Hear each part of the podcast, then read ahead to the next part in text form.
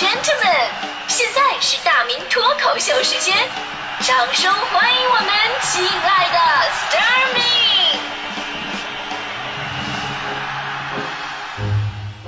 好，欢迎各位来到今天的大明脱口秀，我是大明。这了解我的朋友都知道啊，我是一个球迷啊，就迷到什么地步了呢？呃，晚上写稿子写到十二点多，然后呢五点多起床啊，每天四个来小时睡眠，我就这种状态，我还时不时的半夜两点四十五分起来看一场欧冠的比赛。很多朋友知道这事儿之后吧，无不深深的佩服我啊，就对我说：“活该你高血压，你 你这不是自找的吗？那对吧？”那不是球迷的朋友呢，可能永远理解不了，哎，足球怎么这么大魅力呢？就是我爸我妈总是说我，足球有什么可看的呀？啊，中国足球都那个样子了啊！其实我很想对他们说，这是两码事儿，对吧？你看足球是因为热爱足球，你看中国足球吧，是你为热爱中国，对吧？你不能因为中国足球现在成绩不好啊，就说我连足球都给戒了，这不可能。就好像你辅导孩子写作业，孩子不争气是孩子的事儿，没有听说家长生气了把作业给揍一顿的，对吧？啊，昨天我对这个事儿吧特别有感触，因为我看了人民日报的一篇文章，里边有一句话说的是中国可能不缺梅西，缺的是梅西的父母。那这句话我感触真的特别深刻。首先呢，咱们要祝贺一下梅西梅老板啊，获得了个人的第六座金球奖，前无古人啊！我是 C 罗的球迷，但是我我真心佩服梅西，球品呐、人品呐、球技什么没话说，没话说，尤其他的足球天赋绝对是历史独一档的。然后我们经常反思，为什么中国人这么多，就怎么出不来一个梅西这样的呢？首先呢，不可能是人种的问题。你看现在韩国的孙兴民，啊，日本的新秀久保建英，对吧？号称韩国 C 罗跟日本梅西嘛，俩人踢得特别的好。一个在英超踢得威风八面的，另外一个十八岁就被西甲皇家马德里重金引入，当成下一个梅西来培养的。其实你看了他们背后的成长故事吧，人民日报他才会发出这样的感叹吧，缺的不是梅西，而是梅西的父母。因为这两个人虽然说成长的经历各不相同，但是家长在他们足球之路上给予的支持和引导却非常的相似，所以每次想到这儿，哎，我我我都想潸然泪下，因为我想的是我也有一个足球梦啊，我直接就被我妈扼杀在摇篮里，呃，我跟你说摇摇篮其实都没到，就直接扼杀在胚胎盘里了，你知道吗？我上小学那会儿我就开始踢足球，然后那会儿我特别喜欢这项运动，尤其是我头球特别好，真的我判断落点什么这个能力特别强，这是天赋。然后我妈有一次看我踢球之后吧，就看我投球，然后回家跟我爸说，我终于找到这孩子脑袋不好使的原因了。拿脑袋顶什么呀？足球足球足字脚不知道啊？有俩人教育我一晚上，说脑袋是人体最主要的一个组成部分，啊，是这个用来读书学习的，不是用来顶球的。你以为你是海豹啊？这样。哎呀，跟我差不多大的朋友都应该知道，就是咱们都经历过足球热的那个年代啊。一方面呢，除了那年那些年这个意甲如日中天，就是咱们老甲 A 联赛更是如火如荼。就至今我都觉得，如今的中超市场吧，都跟当年的老甲 A 没法比。那会儿是更纯粹的足球，啊，也有很多非常奇葩的景观。就比方说冬天，为了让草坪看起来是绿色的，于是给那个球场喷绿漆的。还有当年我家乡的球队延边敖东队啊，主场球迷非常有意思，他们不买票省钱，因为这个延边球场啊，观众席比较少，高度特别的低，所以呢，那帮球迷就直接爬到球场外边的树上啊看球去，被称之为中国足球一大奇观——树挂。另一方面呢，就那会儿最流行的一大热血动漫呢，就是《足球小将》，对吧？有印象吧？说每天晚上看完啊，第二天就找块空地练习这《足球小将》里边的射门方式。后来发现这个漫画真的是太坑爹了，就最开始吧，还是一些正常的射门，啊，顶多有个倒钩啊，把把脖子戳了什么的，对吧？再后来你看这些射门呢，真的是越来越神奇，有的先用脚用力的踢地面，然后形成一个反作用力的这种射门，这个现实生活当中只能把自己的脚踢骨折，真的。还有双人同时射门系列，就一个球，俩人要一起同时去踢到它，啊，当初为了练这个，我跟我的小伙伴练着练着就打起来了。就说你你为啥踹我？你踹你先踹我，我踹踹你。最过分的还是有一个人先躺在地上，然后把两只脚抬起来，另外一个人飞上去，两只脚跟下面那两个人那个人的两只脚踩重合了，然后下面的人发力一蹬，上面的人用力一窜，往上一跳，能达到一个前无古人的高度，来完成别人无法企及的射门。我们一般看到这儿啊，我们就不练了，毕竟我们不是真傻，是吧？他那会儿的足球氛围就是这样的啊，整个九十年代。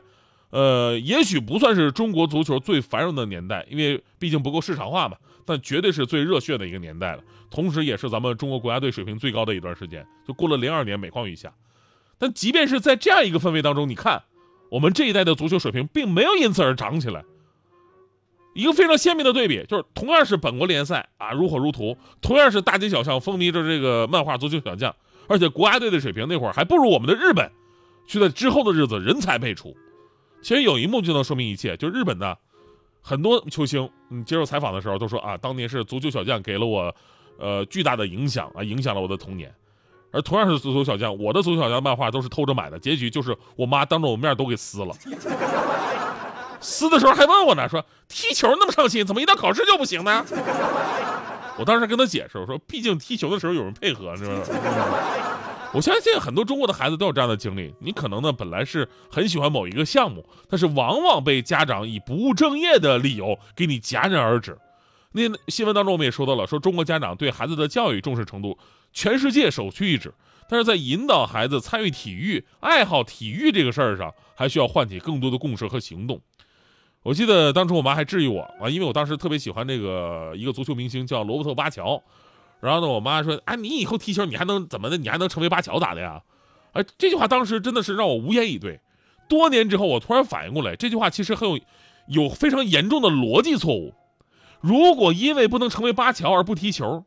那么我我是不是不能成为爱因斯坦，我就可以不读书了呢？这句话我怎么就没想到呢？如果当时我就怼回去，我我我一定会挨揍的。我就，其实很简单哈，职业足球呢，要有职业足球的训练环境和科学的训练方式。所以说，孙兴民啊，呃，久保建英啊，他们都选择了在很小的时候去西班牙青训基地去接受专业的训练。而对于我们其实大多数人来说，我们不是职业化的，我们也不需要去当一个职业运动员，对吧？我们缺的并不是职业足球，而是缺少陪伴我们成长的运动项目。陪伴终生的一个运动的习惯，你看多少次体育课进来的却是数学老师，多少次老师拿出来的东西从足球变成了考试卷子，不能苛求家长都把孩子培养成梅西，但是应该认识到一个问题，就是让孩子养成一个良好的运动习惯，也是家庭教育的一个部分。这不仅仅是给孩子一个健康的体格，更是培养孩子拥有健全的人格。说实话啊，运动的人啊都是相当有魅力的。就在我们男生当中有一句名言，就是不要带着女朋友看足球比赛，因为看着看着他就会爱上踢球那个人。所以在这里我必须要说啊，必须要说，就是我的好朋友徐强，强哥踢球踢得特别的好，真的。因为我们如果有朋友如果了解他的话，也知道这个强哥他平时也去这个一些地方去做专业的足球解说什么的，然后呢自己也踢球，踢得怎么样呢？我形容一下吧，强哥是我这辈子见过最接近梅西的人。真的真的，你们不要笑，真的，这这个我是我我这摸昧着良，不是我摸着良心说的。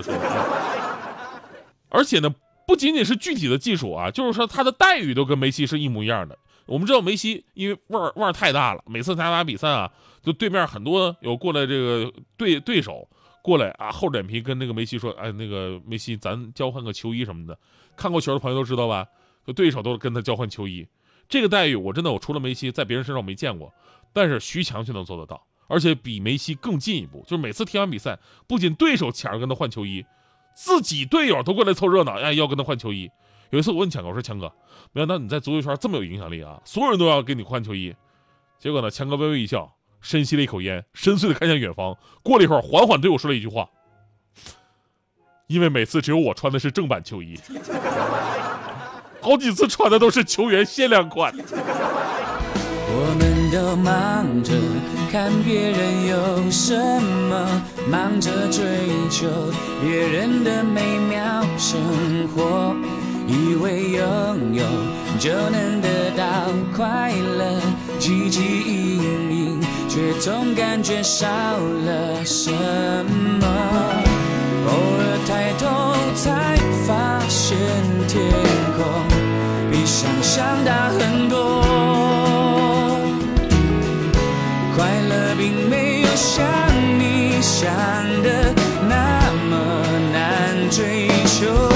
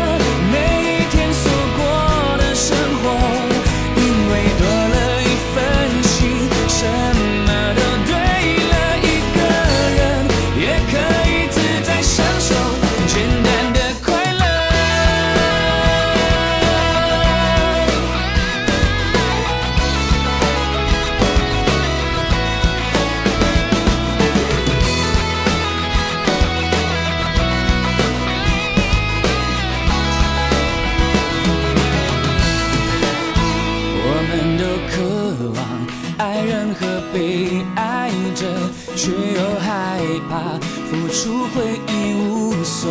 有，总是羡慕别人过的生活，忘了自己也可以有